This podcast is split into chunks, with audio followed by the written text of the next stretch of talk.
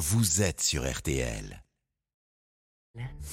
Ah ouais, les pourquoi de l'info, chaque jour, Florian Gazan. C'est aujourd'hui le 11 novembre, on commémore euh, l'armistice de 1918. Vous allez nous expliquer pourquoi le soldat inconnu n'a pas été choisi par hasard. Ouais, bon, déjà notre soldat inconnu, on ne le célèbre que depuis 1920, et en plus cette idée ne vient pas de nous, ce sont les Anglais qui tirent les, les premiers, annonçant qu'à l'automne ils vont rendre hommage à un de leurs soldats inconnus morts au combat tollé général en France. On se dit, j'imagine, pourquoi eux et pas nous? Eh ben oui, la sempiternelle rivalité franco-anglaise. Alors notre gouvernement décide de, donc de monter l'opération Soldat inconnu à la va-vite.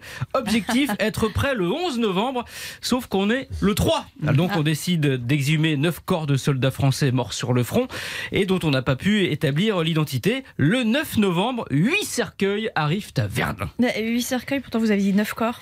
Oui, ah, parce qu'il y a un doute sur la nationalité d'un des cadavres. Alors ça la foutrait mal comme que le soldat inconnu français soit, soit étranger. Le 10 novembre, il faut choisir. On confie cet honneur au caporal Auguste Tain, le plus jeune des soldats qui garde les dépouilles. Et pourquoi lui? C'est à cause de son âge? Alors pas du tout, c'est un coup de bol parce qu'en fait à la base le choix du soldat inconnu devait être fait par un collègue martiniquais jugé plus méritant, sauf qu'il est tombé malade à quelques heures de la cérémonie. Donc Auguste Tain c'est un peu le, le plan B. Ça fait plaisir. Voilà, on lui tend un, un bouquet d'œillets rouge et blanc qu'il doit déposer sur le cercueil de celui qui deviendra le soldat inconnu. Et comment il choisit Bah alors il aurait pu faire plouf plouf, ça sera toi qu'on honorera. Il aurait pu. Il aurait pu, mais non.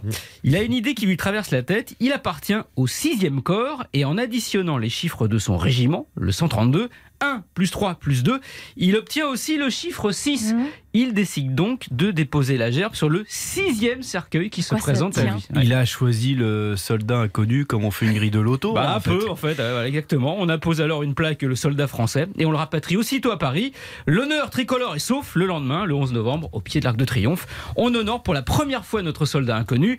Les Anglais font la même chose au même moment à l'abbaye de Westminster avec le leur.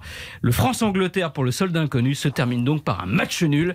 Et depuis 102 ans, des deux côtés de la Manche, on joue les prolongations. Merci beaucoup Florian Gazan. En parlant de prolongation, vous revenez à 8h35 Oui. d'ailleurs pour le nouveau euh, rendez-vous. On refait le monde, le journal le refait le- la Coupe du Monde, Oui. pardon. Le journal national, c'est votre nouveau rendez-vous?